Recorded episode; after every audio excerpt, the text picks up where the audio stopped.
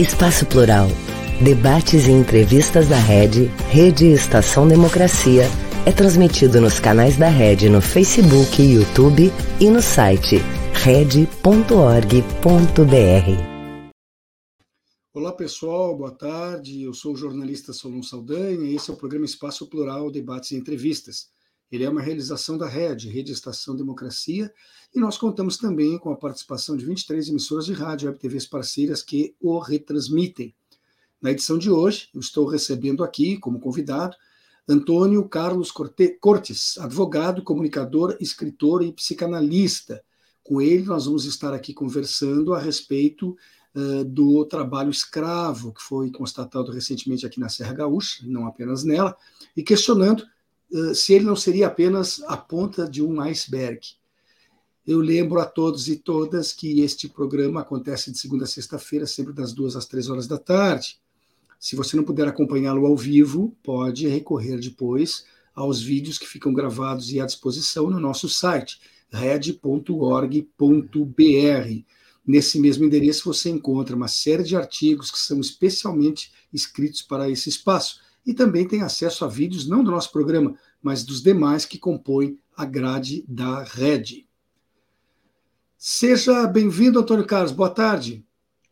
Boa tarde. É sempre um prazer renovado estar participando aqui desse programa tão plural, como o próprio nome diz, no sentido de que possamos avançar pelo diálogo neste Brasil de tanta desigualdade social, como se constata nesse trabalho escravizado que, como eu sempre digo, é a ponta de um iceberg. Parece que nós estamos enxugando gelo. Quando nós fundamos o Grupo Palmares, lá em 1971, já buscando diminuir o fosso da desigualdade social, eu vejo que, apesar dos avanços, das políticas afirmativas, ainda tem muito que caminhar, ainda tem muito que é, avançar. É, justamente por causa dessa sua citação é que nós colocamos até a, a, chamada do programa, foi o senhor que falou essa questão do iceberg, né? Afirmou em matéria recente que foi publicada que na imprensa gaúcha que essa situação das três empresas, as três vinícolas de Bento era apenas a ponta de um iceberg, ou seja, dando a entender que a situação é muito maior, muito mais grave, muito mais profunda. Então eu gostaria justamente de começar com isso. O que, que está sobre essas águas que nós ainda não estamos vendo? É triste. Ah, se eu não me engano, foi a Cecília Meirelles que afirmou. Eu não absolvo nem condeno, apenas fico triste. Eu fico muito triste em ver uma maioria negra deste país, desse Brasil, desse país continente, e que a desigualdade social cada vez se afirma mais. Quando se levanta um caso como esse, se demonstra que, é, logo em seguida, em cadeia, ah, vem uma série de outras situações. É, é aquilo que, quando eu comecei a ter as primeiras condenações dos casos de racismo, de preconceito, de segregação, as pessoas perguntavam, né, mas e, e, isso acontece como? Eu digo, isso aí sempre aconteceu e vai continuar acontecendo, infelizmente, só que não veio à tona. Então, esse caso das vinícolas que veio à tona agora, em seguida já veio a questão lá de Uruguaiana, já veio outra lá no, no Mato Grosso. Então, é, está acontecendo no momento que nós estamos conversando aqui, é, está acontecendo. E mais, o Brasil ainda não atingiu a sua segunda abolição. Nós, negros, os meus antepassados e os atuais contemporâneos, ainda não conseguiram a sua segunda abolição. Há um ar de conformismo, por exemplo, nesses irmãos que puxam carrinhos, acabaram com as carroças em Porto Alegre. Muito bem. Na época, o vereador Sebastião Melo, hoje prefeito de Porto Alegre. Acabaram com as carroças porque perturbava o trânsito e tal. E aí o que, que aconteceu? Tração humana. Disseram, disseram que iriam é, realocar, reaproveitar, reincluir socialmente esses carroceiros. Nada aconteceu. O que, que aconteceu? esses que eram carroceiros passaram a puxar os carrinhos cheios de material reciclável pelas ruas de Porto Alegre. Um trabalho escravizado que as pessoas veem ninguém se dá conta, ninguém vê com normalidade isso. Ou seja, eles carregando toneladas e toneladas nas costas com os carrinhos puxando. Isso é um trabalho escravizado, a plena luz do dia. As empresas construtoras que levam a ter é, coberturas de alto padrão na cidade, nos pontos mais nobres. Qual é a dimensão do quarto da empregada? Um diminículo, um espaço dois por dois, sem banheiro interno, iluminação e ventilação deficiente. Os prédios ainda têm elevador de serviço, que é para quem? Para os servidores negros. Quem vai no Leblon, no Rio de Janeiro, por exemplo, verifica naquelas praças aquelas babás todas vestidas de branco para identificar que são babás. Na fila do, do desemprego, nos cines da vida, nas segundas-feiras, principalmente, se vê uma maioria negra. Os garis nas grandes cidades brasileiras são maioria negra. Não se tem oportunidade de se desenvolver. E quando se fala em políticas afirmativas, cotas, se levantam, não, tem que ter meritocracia. E o tempo tem comprovado que os, as pessoas podem ingressar por cotas nas universidades, mas não saem por cotas. E os alunos cotistas são os que têm melhor desempenho nas universidades, mesmo tendo, tendo uma escola de primeira de, de, de, de primeiro ciclo, segundo ciclo, é, um pouco bem defasada. Porque quando a escola pública era boa, o filho da elite lá estudava. A escola pública caiu em termos de qualidade, aí quem é que foi para a escola, porque não tem mais condição de estudar numa escola particular, são o pessoal da periferia, uma maioria negra. Desses 85% que habitam a periferia das grandes cidades. Estamos aí há 100 dias do governo Lula e ele diz que precisa muito mais, precisa um pouco de paciência e realmente nós não podemos cobrar tudo isso dele. Mas eu vejo sim, com muita tristeza, por exemplo, esse trabalho de escravização eh, nas vinícolas. O ministro, o ministro Silvio Almeida só foi se pronunciar, sendo direitos humanos, mais de 30 dias depois. Ou seja, tem que ter política, não é política de governo, tem que ter política de Estado para procurar dar um pouco desta, desse avanço para que possamos conseguir esta segunda abolição. O, o, coletivo Cidadania, Antirracismo e Direitos Humanos, do qual o senhor faz parte, ele entrou com uma ação civil pública pedindo a condenação das três vinícolas de Bento Gonçalves, onde foi constatado esse trabalho análogo à escravidão, eh, uma indenização de 207 milhões a título de danos morais coletivos. Com que base foi chegado a este valor, eh, Antônio Carlos? Muito boa pergunta. Eu gosto de ser entrevistado por ti, Solon, porque tu já embute é, praticamente a resposta aí. Veja bem, ó, é, se levou em conta o faturamento das três empresas no decorrer dos últimos tempos. Ah? os seus lucros, a diferença entre o ativo e o passivo da situação líquida em termos de balanço. Então, esses dados foram colhidos daí. Até porque o, o termo de ajuste de conduta que foi elaborado prever, caros Solon espectadores, uma indenização somente de 2 milhões para ser dividido entre os 107 escravizados que foram detectados ali. Quanto é que vai dar para cada um? 207, não é? Não, o, o 207 é o que nós estamos pedindo, mas o termo de ajuste de conduta não, que foi feito disse... entre o Ministério Público do Trabalho e as empresas foi de 2 milhões. Não, mas é? você disse que os 2 milhões seriam divididos por 107 trabalhadores e eram 107 207 trabalhadores. É, imagina. Isso é um absurdo diante desse lucro, por isso que nós estamos pedindo 207 milhões para ser aplicado como ação de dano moral coletivo, para ser aplicado em políticas afirmativas. E veja bem, ó, eu trago a colação, e eu, eu, aí eu vou divergir respeitosamente é, quando dizem que é um trabalho análogo à escravidão. Não é análogo a coisa nenhuma, é um trabalho escravizado. É um trabalho escravizado que tem um contratante, tem lá o, o, o, o, contratado, e aí, de repente, ah, não, nós não sabíamos de nada, né? as empresas não sabiam de nada, não sabiam que o contratante não eh, tinha os cuidados relativos a, que aplica aos direitos humanos. E eu trago uma outra informação que é muito triste. Foi feito um acordo com o Carrefour. Um acordo não, eu estou fora disso.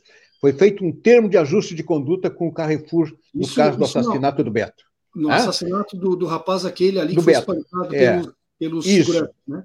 É. Ali foi feito um termo de ajuste de conduta onde constava o seguinte: 305 bolsas de graduação, tudo para a comunidade negra, 220, 223 especializações, 200, 304 mestrados, 51 doutorados, isso lá em 5 de abril.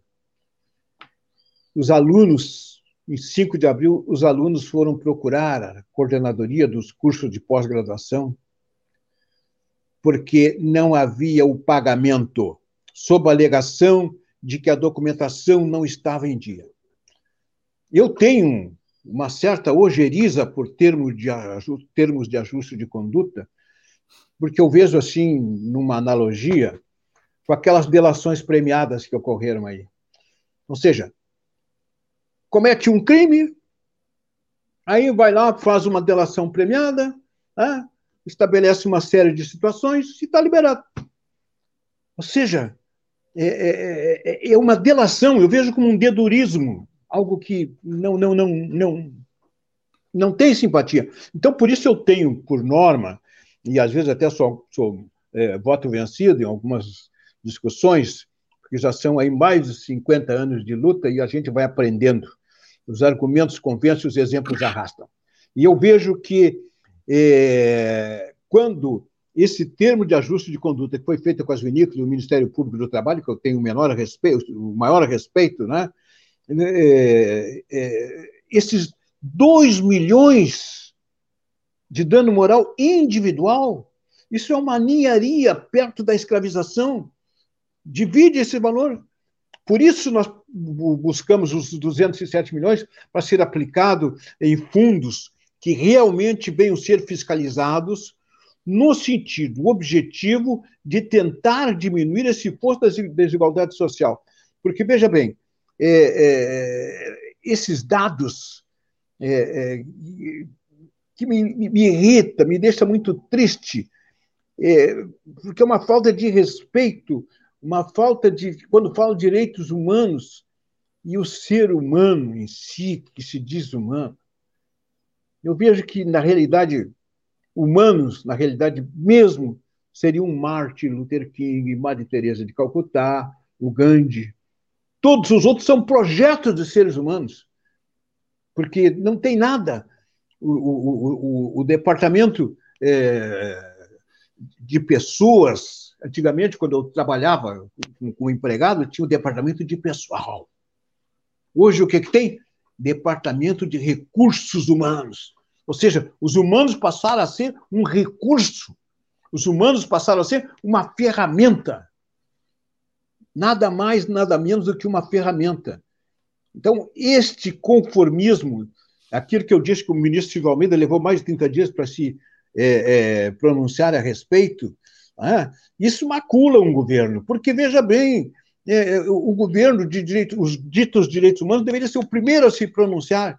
Né? Como diz o Desmond Tutu, é, quem se omite numa relação de luta de poder e, e oprimido, quem se omite toma, lado, toma o lado do vencedor. Né? É, é, é, ou como dizia o Martin Luther King, eu não posso, através de uma lei, obrigar que uma pessoa me ame mas posso evitar que me linche. E está havendo um linchamento do povo indígena, tá aí do povo indígena e do povo negro. O jovem negro que é morto na periferia das grandes cidades, normalmente por quem? Por quem deveria defender. Ah, e aí qualquer coisa que há lá diz, não, não, isso é guerra do tráfico. Será que é? Será que é só guerra do tráfico? Ou seja, quando há câmaras, ah, e eu participei há pouco tempo de uma ação, é, de um, uma discussão na Assembleia Legislativa do Estado, onde brigava é, pela existência de que no colete dos policiais militares tivesse câmeras para identificar aquelas coisas que acontecem muitas vezes na calada da noite, no escuro da periferia das grandes cidades. Aqueles casos dos homens errados, como se pudesse existir um homem certo. E tantos e tantos casos, aquele caso lá do norte, em que colocaram um, um deficiente no porta-mala de um carro e tocaram gás. Aquele Esse carro... genocídio que se pratica é algo terrível e que por isso que eu brigo há mais de 50 anos e vou continuar lutando até meus últimos dias. Antônio Carlos, aquele caso do rapaz que foi assassinado dentro de uma viatura da Polícia Rodoviária Federal, foi decidido essa semana que os responsáveis irão a júri popular. Isso é algo positivo. E sobre é, Carrefour, é positivo. É, e, sobre, e sobre o Carrefour, que você citou há pouco o caso aquele conhecido do Beto que morreu, né? Uh, esse final de semana, agora, feriadão de Páscoa, aconteceram mais dois problemas em unidades do Carrefour. Um deles foi na, no bairro de Portão, na cidade de Curitiba, onde uma professora, escritora e líder comunitária negra uh, passou a ser seguida de perto e com uma certa afronta por um segurança que insistia que ela poderia estar escondendo mercadorias nas suas roupas. E a alternativa que essa senhora teve foi tirar a roupa. Ela ficou dentro do supermercado de roupa de baixo, sutiã e calcinha, como forma de protestar contra o caso e aconteceu algo semelhante numa outra unidade do Carrefour, no Alphaville, em São Paulo, quando uma pessoa negra se dirigiu a um caixa que estava vazio e a pessoa se recusou a atendê-lo. Então a gente vê que não adianta só pagar a indenização, também precisa uh, educar e exigir que os seus funcionários cumpram o que a lei determina, né? É verdade. É, mas é, é, aquilo que eu digo, né? O, o, os argumentos convencem, os exemplos arrastam, porque é, é, não adianta, e não é só no Carrefour, na maioria dos grandes supermercados, é, as pessoas negras, no shopping, as pessoas negras são perseguidas, são, não têm liberdade de circular. Qualquer dia as pessoas vão ter que ter um habeas corpus preventivo para poder frequentar um supermercado, poder frequentar um, um, um shopping porque são vigiados dia e noite. É este racismo estrutural que impera no país. E até porque, e aí, aquilo que eu digo, tem que ter política de Estado, não só política de governo. Porque, veja bem, ó, tu for examinar o município, o Estado e a União, quantos negros tem na, na, na primeira linha de frente? Muito poucos, quase nada ou seja, não tem autoestima. Né? Eu, eu fui professor na Academia de Polícia do Estado do Rio Grande do Sul durante um tempo.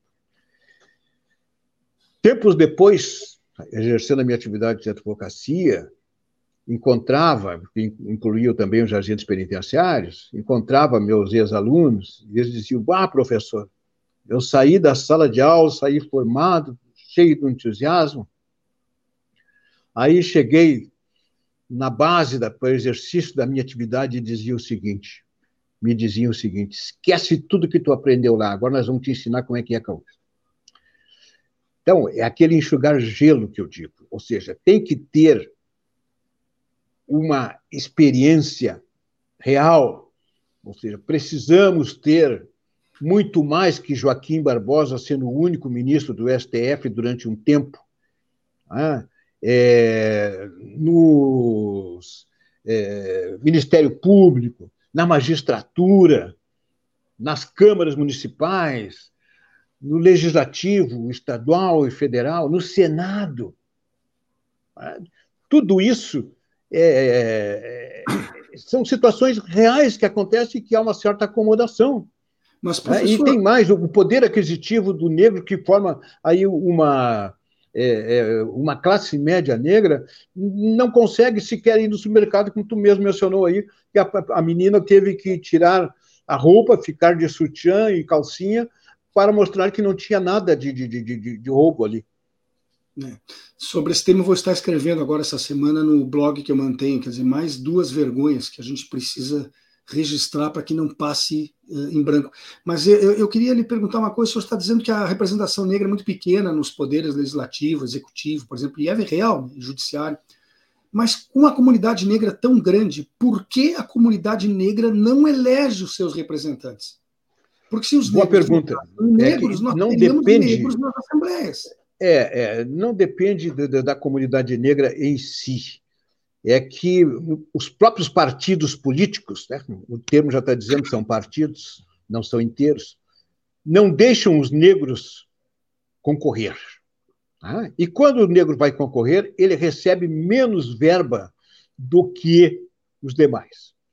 É, aqui, em Porto Alegre, no Rio Grande do Sul, um grupo de negros conseguiu fazer a inversão da pirâmide, de um trabalho quietinho, né? É, por redes sociais, conseguiram eleger uma bancada negra na Câmara de Vereadores de Porto Alegre. E a mesma sistemática aconteceu para a Assembleia Legislativa do Estado. E com sucesso. Ou seja, com sucesso. Por quê?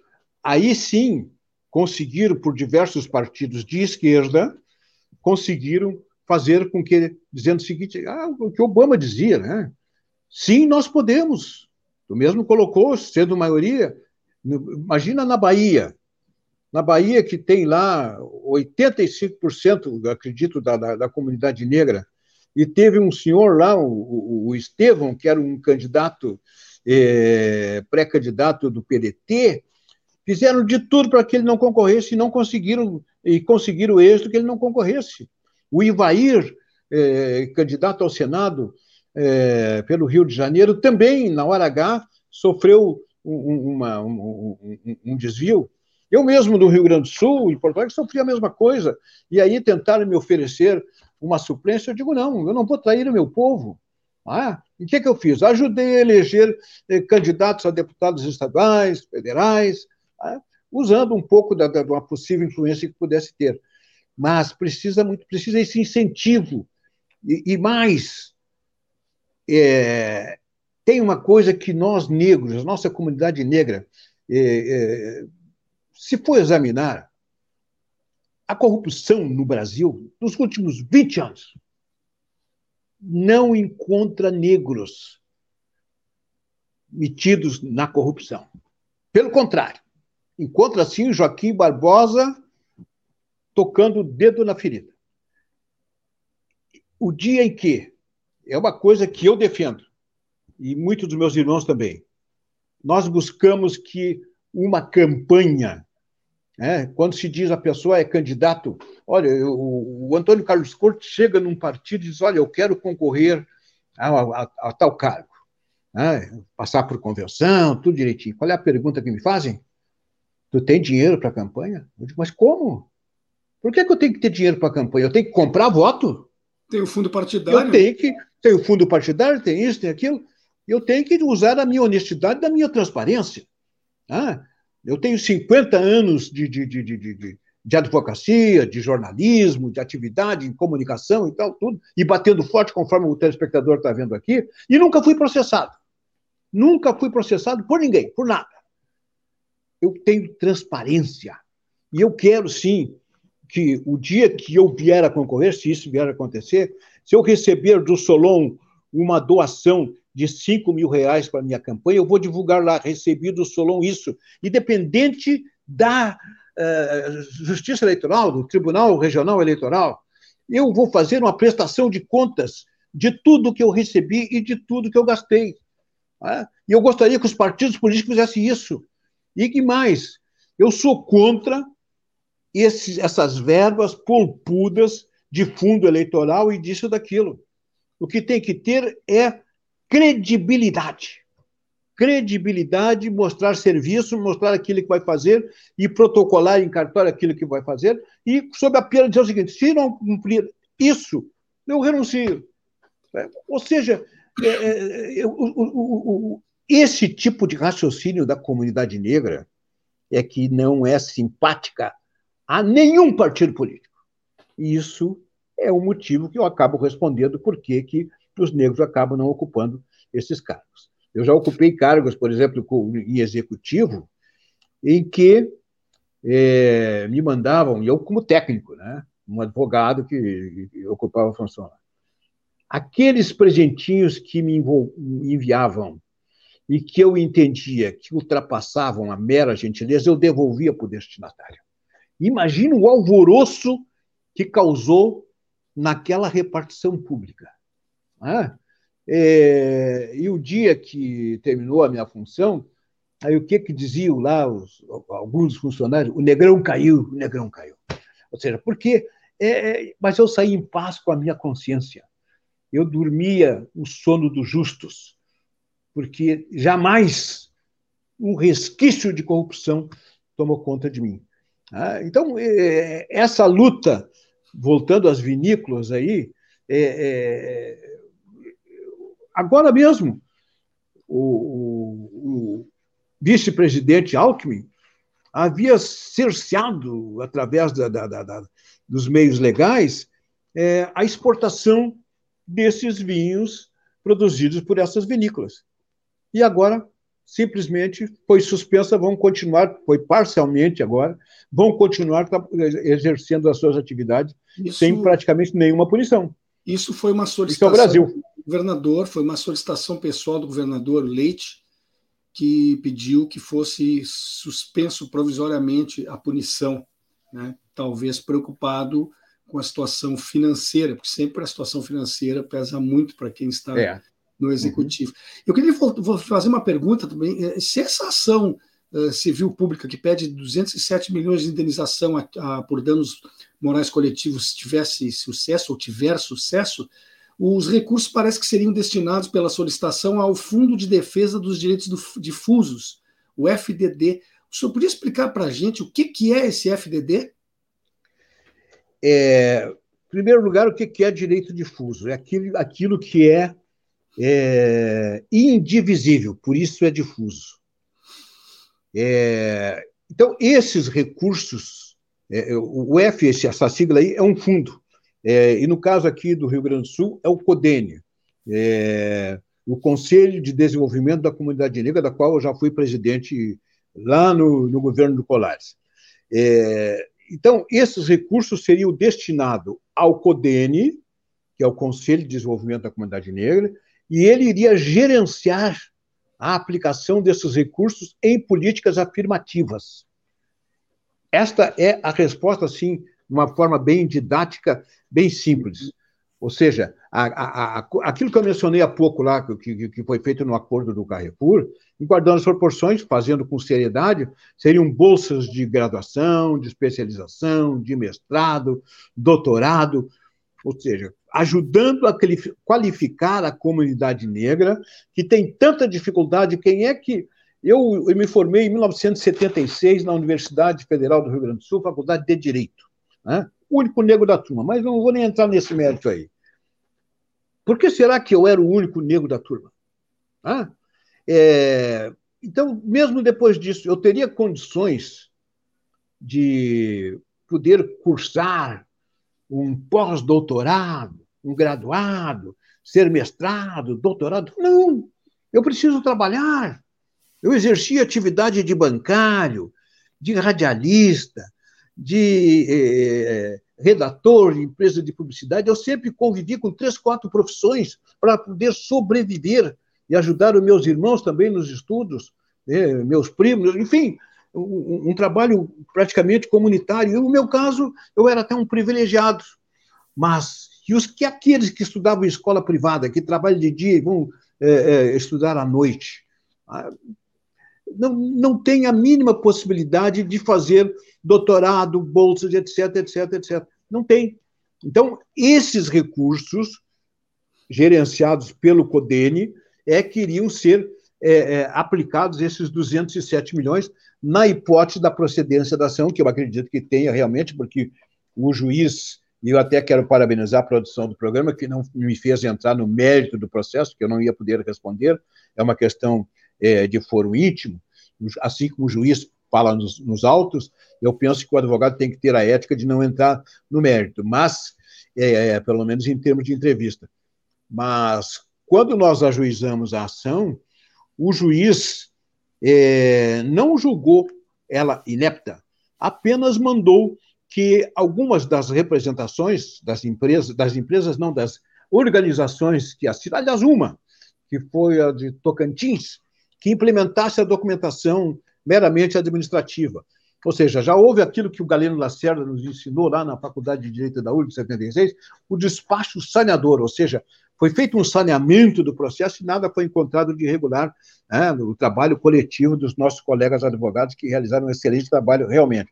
Então, eu vejo que esse trabalho é, que foi feito com toda essa lisura está encontrando no Judiciário Gaúcho é, uma independência. Né? Eu vejo, por exemplo, agora mesmo aí faleceu o, José, o São Severino, um grande ministro do STJ, que eu tive o privilégio de, de conhecer, e o pai dele também, excelente cidadão, foi provedor da, da, da, da Santa Casa de Misericórdia. É, eu sempre menciono um caso nos meus livros na área de literatura, já que eu, atuo também na Academia Rio Grandense de Letras, fui ungido há pouco tempo. Eu sou o terceiro negro em 122 anos da Academia Rio Grandense de Letras. Depois, se o Solon quiser, eu posso até entrar no detalhe disso. Então, o que eu quero dizer? Que é, esse trabalho é, foi realizado de uma forma que é, nos faz crer que só mesmo em ter entrado com a ação já somos é, contemplados. Porque antigamente, sequer entrava com ação civil pública, não tinha, não tinha o conhecimento da ação civil pública, ou a ação civil pública ficava restrita ao Ministério Público. Hoje não. Hoje já existe essa flexibilização que as organizações possam entrar. Eu, por exemplo, estou no processo representando Maria Mulher, uma organização de mulheres negras, a qual eu ajudei na parte jurídica lá há, há mais de 20 anos. Então, esse sentido é que eu trago à colação, acredito que eu respondi à tua colocação, Solon. É, inclusive, aqui, para quem não sabe, esta ação foi assinada pelo Maria Mulher, que o senhor acabou de citar, também pelo Coletivo de Advogados de São Paulo, pelo Sou, Sou Eu Afro-Brasileira, que também é de São Paulo, e aquela, aquela instituição que o senhor falou antes é o Movimento dos Direitos Humanos de Tocantins, né? Tocantins. Mas por que razão é. essas entidades tão distantes do nosso Estado se associaram nesse esforço? Exatamente por ser direitos difusos, e veja bem, tem da Bahia também, por quê? A maioria dos, dos 107 trabalhadores eram da Bahia, foram recrutados na Bahia. A ação até poderia ter tramitado na Bahia, mas foi uma questão de competência, nossos estudos entenderam que devia ser aqui em Bento Gonçalves, no Rio Grande do Sul. Então, toda e qualquer entidade negra que tenha no pressuposto dos estatutos, nas suas atas, a defesa dos direitos difusos também dos negros, poderia se habilitar porque é uma questão nacional, porque, veja bem, ó, essas empresas também recebem recursos em nível nacional, em nível de Brasil.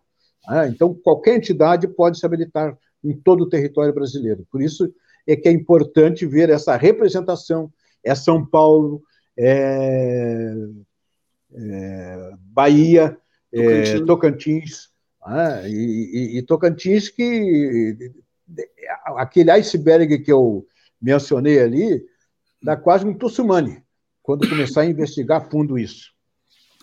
Uh, nós até ultrapassamos o tempo que deveria ter sido chamado no intervalo, mas eu vou te fazer uma provocaçãozinha aí de um minuto de resposta só. A gente falou que os negros não têm quase nunca oportunidade de chegar a poderes, mas você citou o Colares, que foi prefeito de Porto Alegre, que foi governador do estado, talvez o único da história, né? É, o governador Colares, é, é, um caso muito especial, meu amigo, meu padrinho, Alceu de Deus Colares. O Alceu de Deus Colares começou, é, ele era funcionário da empresa brasileira de Correios e Telégrafos. Né? E aí, é, como ele já brigava pelos direitos dos trabalhadores das empresas de Correios e Telégrafos, seus colegas resolveram fazer com que ele concorresse a vereador de Porto Alegre. Ele concorreu a vereador de Porto Alegre. Eu lembro, guardo até hoje o santinho dele, que tinha um galo vermelho que dizia assim: esse galo é bom de briga.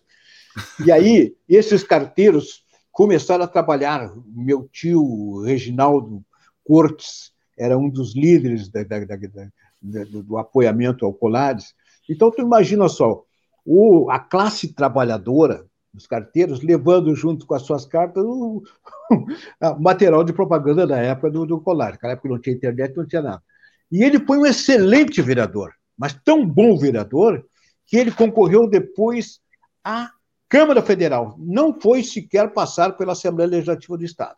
Né? E foi eleito várias vezes como um dos melhores deputados federais da história. E aí, depois concorreu a prefeito de Porto Alegre e depois concorreu a governador. Mas ele é uma exceção que confirma a regra, porque o, o Rio Grande do Sul teve também o deputado Carlos da Silva Santos, que foi presidente da Assembleia Legislativa, e aí assumiu interinamente algumas vezes como governador. Mas eleito foi exatamente o governador Alceu de Deus Colares, que está aí com 94 anos, se eu não me engano, o, o como ele diz, o Nego Colares do Povo Novo de Bagé. De Bagé, minha família também veio de lá. Temos aí um breve intervalinho, dois minutos, nem isso, já voltamos com a nossa conversa, Antônio Carlos. Muito bem, muito obrigado. Um país sem serviço público, sem concurso público, dependendo de nomeações políticas. Já imaginou? É o que pode acontecer com a aprovação da reforma administrativa. A Durga Sindical, em defesa dos professores e da educação pública e de qualidade. Educar não é somente fazer prédio. Prédio não ensina ninguém. Quem ensina é o professor. O governo tem que entender isso. Na escola nós somos um só. Seja professor, seja funcionário, o reajuste tem que ser igual para todos. Meu básico é 657 reais. O que a gente está pedindo é o mínimo de respeito. É para ter comida no prato. Eu dei a minha vida pela educação. Valorização e respeito. É para os que estão na escola e também para quem já está aposentado. CEPERS, a luta pela educação é de todos nós. Estou falando de uma cooperativa de crédito, conhece? Sim. Você movimenta sua conta como no banco, mas não é banco. E tem crédito se eu precisar e pra padaria também. Ah. E que o resultado é dividido entre todos. E você pode investir com segurança. Sim, é simples. A Cressol tem tudo isso. Lá, ganhar é para todos. E se eu quiser cooperar? É simples. Vem junto! Cressol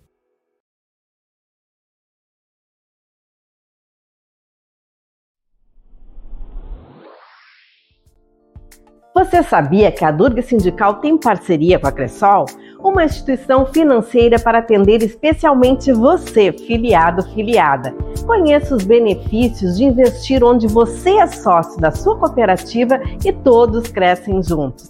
Lute coopere por um novo sistema financeiro. Para fazer parte, acesse nossas redes sociais e informativos da semana. Aproveite!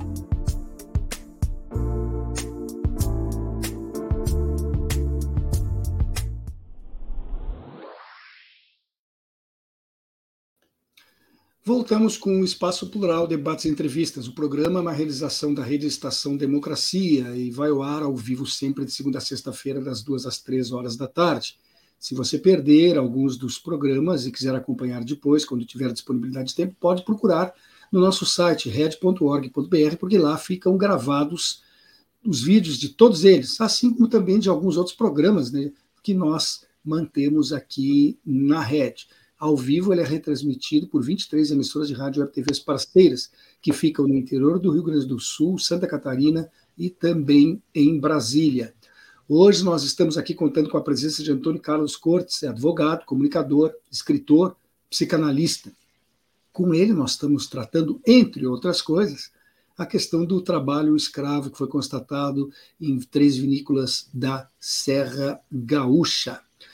Ah, me diz uma coisa, ah, Antônio Carlos, a legislação brasileira é falha no que se refere à proteção dos trabalhadores? Eu não falo em questão de gênero, nem falo em questão de etnia, de raça. Os trabalhadores em geral, a nossa legislação é falha? Eu não diria que a legislação é falha. O Brasil é farto em legislação. O que ocorre é que não é aplicada. É, eu é, gostaria que a fiscalização fosse eficaz e eficiente. Eu comparo, por exemplo, o caso lá da Boate Kiss. Infelizmente, eu trago à colação casos de mortes graves e com mais de centenas de pessoas. Quem é que concedeu o alvará lá em Santa Maria, no caso aqui. Quem é que foi fiscalizar se aquelas espumas que estavam colocadas não seriam material de fácil combustão? O caso do trabalho escravizado no país que eu chamei da ponta do iceberg, em todos os pontos do país onde acontece isso. Será que é tão difícil fiscalizar? Hoje em dia, com satélite, hoje em dia com todos os recursos, por que que quando surge um caso aí em seguida vem todos os pontos salientando isso ou aquilo? O que existe é o que eu chamei de uma omissão, de um silêncio coletivo. Porque essa omissão é um tipo de concordância com o que está sendo realizado. Não pode haver, de uma forma tão escancarada, esta omissão. Né? Guardando as proporções, é aquele cidadão que atropela alguém numa estrada e não presta socorro. Foge. É a mesma coisa. O trabalhador denuncia os sindicatos denunciam. E onde é que vão parar essas denúncias? Muitas vezes, se não fosse a imprensa, a mídia divulgando com força, nada aconteceria. Tem determinados eventos que aconteceram após esse caso das vinícolas, em que foram servidos em festas, em promoções, somente vinhos dessas vinícolas. O que, é que o telespectador acha disso? Em homenagem à inteligência do telespectador, eu não vou aprofundar esse aspecto, mas dá para deduzir. Enquanto o Brasil estava censurando com relação à exportação, pela palavra do Geraldo Alckmin, pela atitude do vice-presidente Alckmin, que age na área da indústria e comércio, se faz festas. E que tem como combustível, como bebida, o vinho, o espumante destas empresas. Eu acho que eu respondi, só. Uh, o senhor foi um dos fundadores do Grupo Palmares, responsável, entre outras coisas, pela proposta de adoção do 20 de novembro como o Dia Nacional da Consciência Negra. E isso foi feito em plena época da ditadura militar. Nos conta um pouquinho sobre essa luta e os problemas enfrentados naquele tempo. Na realidade, o Grupo Palmares já dizia, eu era estudante de Direito da Universidade Federal, e eu tive um professor chamado João Antônio Pereira Leite, que dava direito previdenciário e direito do trabalho. E ele era um mulato. E ele disse em sala de aula: a Lei Áurea era composta de dois artigos. Artigo 1 está abolida a escravidão no Brasil. Artigo 2 revogam-se as disposições em contrário. Aí eu perguntei, mas professor, não tinha uma justificativa? Toda lei tem que ter uma justificativa? Não tem, doutor Corte. Ele chamava todo aluno de doutor. Não tem. E aquilo me intrigou. Eu já era rato de biblioteca e fui na Biblioteca Pública do Estado e encontrei o livro do Edson Carneiro, Quilombo de Palmares, o Quilombo de Palmares, onde falava de zumbis, de gangazunga, do quilombo de Palmares em si. E procurei identificar a data do nascimento de Zumbi, o Francisco. Não encontrei. Mas encontrei a data da morte de Zumbi, 20 de novembro de 1695, na Serra da Barriga, em Pernambuco. Nós já tínhamos um grupo de teatro na Sociedade Floresta Aurora que fez agora aí 150 anos, só 150 anos, e eu tive a honra de ser presidente da Sociedade Floresta Aurora um dos nossos quilombos mais antigos. E no grupo de teatro da Sociedade Floresta Aurora tinha o Jorge Antônio dos Santos, o Vilmar Nunes e eu. Nós fazíamos peças de teatro contra a guerra, Orfeu da Conceição, do Vinícius de Moraes, sempre peças com sentido é, político-ideológico, vamos dizer assim.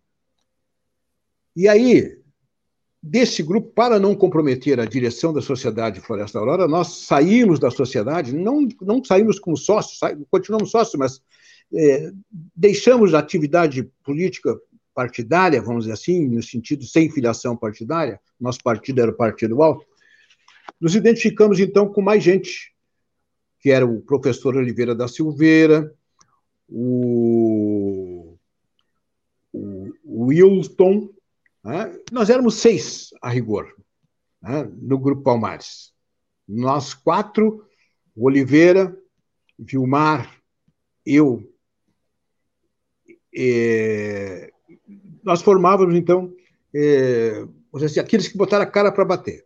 O Wilmo, o Vilmar, eu e o Oliveira botamos uma cara para bater. Os outros dois, que era o Jorge, que eram o Jorge Antônio dos Santos e o Luiz Paulo Assis Santos, ficaram o, o, assim, ocultos, porque caso a ditadura nos eliminasse, aqueles quatro, esses dois dariam sequência ao trabalho. Talvez por isso esses dois ainda estão vivos o Jorge Antônio dos Santos, lá em Salvador, e o Luiz Paulo Assis Santos, que foi inspetor da Caixa Econômica, da extinta Caixa Econômica Estadual. Né? Os demais, infelizmente, já nos deixaram. Né? Eu não vou dizer que foi a ditadura, não, não foi a ditadura que eliminou, foi decorrência da atividade em si, doenças, enfim. Então, daquele grupo, eu sou o único vivo.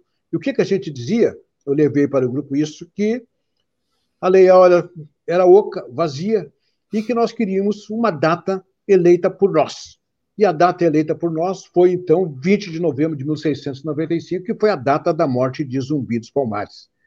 Essa é a razão da criação do Grupo Palmares, que já defendia, sim, políticas afirmativas e políticas que pudesse, pudesse diminuir a desigualdade social, política de cotas, né, e escancarar, sim, uma luta é, do racismo que existia no Brasil já naquele período, embora é, eu e o Oliveira fomos chamados a depor na Polícia Federal, na censura, porque eles fizeram a ilação do nosso grupo com o grupo Val Palmares, que era um grupo subversivo. E aí nós explicamos que a nossa luta não era contra o branco, a nossa luta era, era a favor do negro, da cultura do negro e da história verdadeira do negro, que nós entendíamos que a história oficial contada não nos contemplava. E isso foi ganhando o, o Brasil o Movimento Negro Unificado, o MNU, em São Paulo, depois na Bahia, e aí hoje é, é data de reflexão em boa parte de algumas capitais brasileiras, 1.500 cidades brasileiras, tem o feriado para uma data de reflexão da história do negro no Brasil e por que, que está travancando tanto essa colaboração do, do, do, do negro que encharcou este chão brasileiro, com seu sangue, com seu suor, e os nossos ancestrais que vieram para o Brasil a bordo de campos de concentração flutuantes, mas não são contemplados no Estado brasileiro como deveriam, na proporção de que existem. Falando em Palmares, o que, que o senhor sentia até o final do ano passado, vendo a Fundação Palmares entregue ao presidente que o antigo governo nomeou, o senhor Sérgio Camargo? eu diria que ele, eh, eh, vamos dizer assim, todo governo tem aqueles que são seus colaboradores. Né? E esse moço, infelizmente, foi levado a ser colaborador e aí foi contra tudo aquilo que já havia sido realizado por todos os movimentos negros ao longo da história. Então, eu, eu vejo com uma certa pena este, esse ato desse moço que o pai dele foi um ativista, é ainda um ativista do movimento negro, mas que, infelizmente, é, teve esse percalço para mim, para que eu não, não seja tão cruel assim, porque espero que ele um dia reflita e possa ter uma posição é, coerente com o sofrimento dos nossos ancestrais. Aquele negro no Brasil que diz que nunca sofreu discriminação racial é porque não se assume como negro, não observa tudo aquilo que acontece no dia a dia. É, basta, é, como foi mencionado aí no início, ir num supermercado, num shopping center, que vai ser perseguido, vigiado, é, sempre, sempre como se fosse um, um, um, ladrão ou uma pessoa que quer levar vantagem em alguma coisa. Eu lamento, eu fico com muita tristeza ver essa passagem dele na Fundação Palmares. O pai dele é um ativista negro e um grande poeta, mora na cidade de Bragança Paulista, no interior de São Paulo, e recentemente foi homenageado pela administração pública daquela cidade uh, com o nome de uma das praças centrais. Então. É, é Merecidamente, porque é um, realmente foi um, é um dos baluartes da cultura negra no país. E eu fico imaginando a tristeza do pai dele em ver essa atitude é, que iria contra todos os pressupostos da nossa comunidade negra. Eu lhe perguntei antes sobre a questão da legislação ser apropriada no que tange a questão do, da proteção do trabalho, que até era, era o mote inicial do nosso programa, né?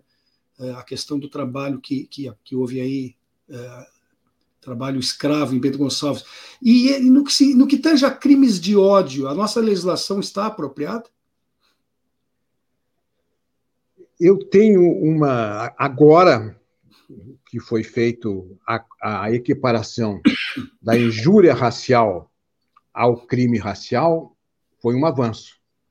Porque tinha antes, é, quando eu comecei a, a batalhar nessa área, é, e as queixas crimes por racismo, elas mofavam nos arquivos das delegacias, porque a pessoa fazia ocorrência, o BO, e esperava que a polícia mandasse para o judiciário. E passava o prazo de seis meses, que era o prazo decadencial, não encaminhava, a situação morria ali.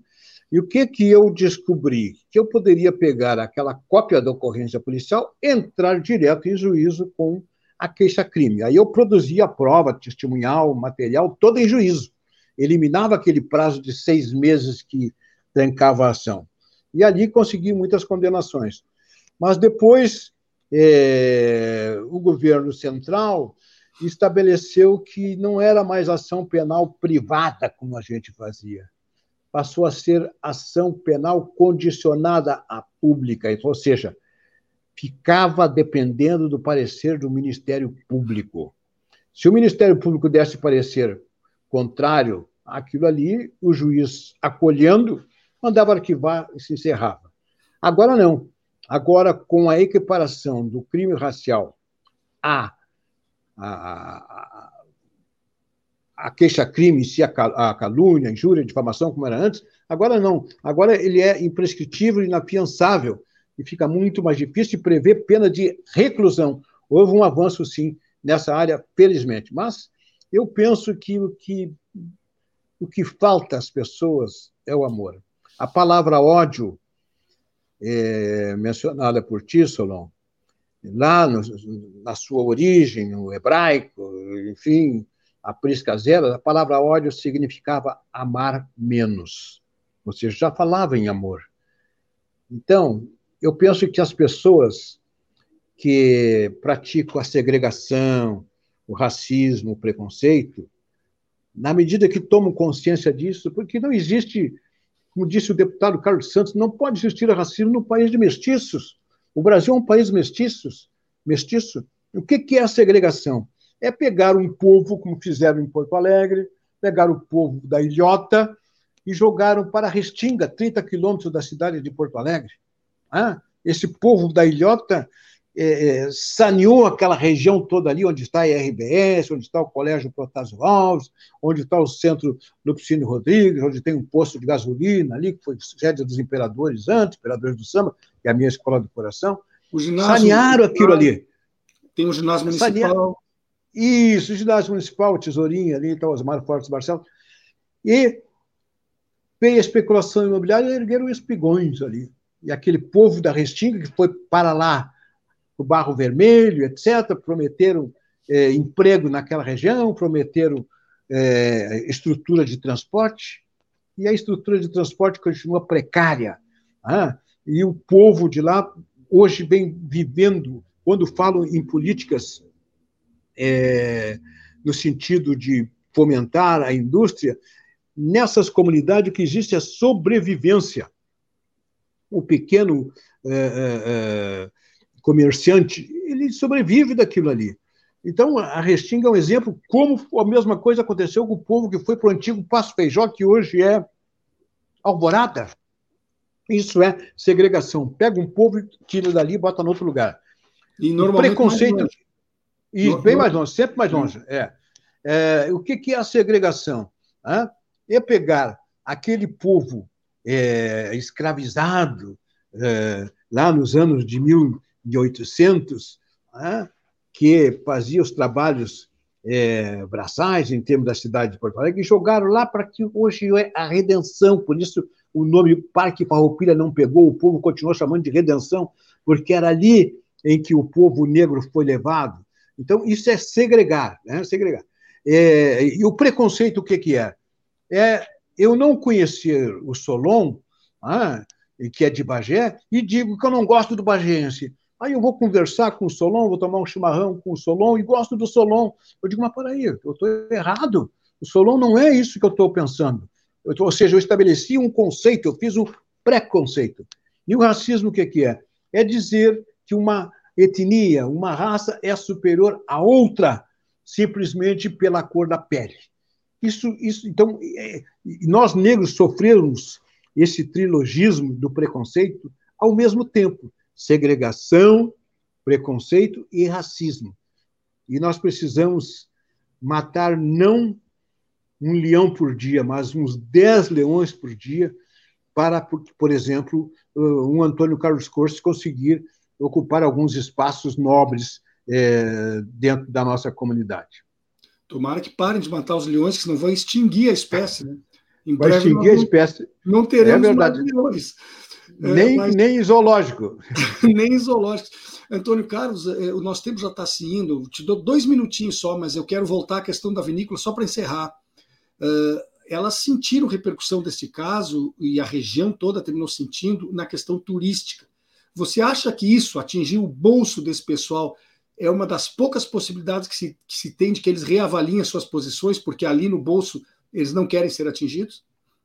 Verdade, muito bom é, o, o órgão mais sensível do corpo humano é o bolso. E eu lembro os versos de Castro Alves. Era um sonho dantesco, Tombadilha. Tinir de ferros, estalar de açoites. Legião de homens negros na noite horrenda dançar. Negras mulheres suspendendo as tetas, magras crianças cujas bocas pretas regam o sangue das mães. Outras moças mais nuas no turbilhão de espectros arrastadas, e ânsias e mágoas vãs. Um de raiva delira, outro enlouquece. Outro de martírio embrutece. Canta, dança, chora ali. Ó oh Deus dos desgraçados, dizei-me vós, Senhor Deus, se é mentira, se é verdade, tanto horror perante os céus. Quem são esses desgraçados que não encontram em vós mais que o rir calmo da turba? Diz eu tu, severa musa, musa ciberre maldaz. São os filhos do deserto, onde a terra expôs a luz, onde voa em campo aberto a tribo dos homens nus, Antes bravos, fortes, hoje míseros escravizados, sem água, sem luz, sem ar. O mar, por que não apaga de tuas vagas, de teu manto este borrão? Astros, noites, tempestade, varreios, mares, tufão. E existe um povo que a bandeira empresta para tanta infâmia e covardia. Da eterna plaga, levantai-vos, heróis do novo mundo. Andrada, arranca-se pendão dos ares, Colombo, fecha a porta dos teus mares. Muito bem, fechamos com chave de ouro, então, o nosso programa de hoje. Muito obrigado, Antônio Carlos Cortes, advogado, comunicador, escritor, psicanalista, que brilhantemente respondeu às nossas questões e certamente fez com que muitos dos nossos ouvintes, e eu próprio, colocássemos as nossas mãos nas consciências. Né? Estivemos aqui conversando sobre o trabalho escravo na Serra Gaúcha e sobre muitas outras coisas mais, girando principalmente em torno da questão da segregação, do ódio, do absurdo que é uh, as pessoas entenderem que não somos todos iguais. Te agradeço pela tua presença pela, Obrigado. no dia de hoje. E antes de encerrar, eu quero convidar aqui a quem está nos acompanhando agora para que também assista logo mais às 18 horas, aqui mesmo na rede, o programa Estação Gaia. Alexandre Hatz, Darcy Campani, Naya Oliveira e Terezinha Guerra estarão conversando com o geólogo e presidente do Comitê do Rio Gravataí, sobre água e preservação da vida. Eu recomendo muito pela relevância do tema. Concluo deixando aqui os meus mais sinceros agradecimentos a quem esteve nos prestigiando com sua audiência até este presente momento.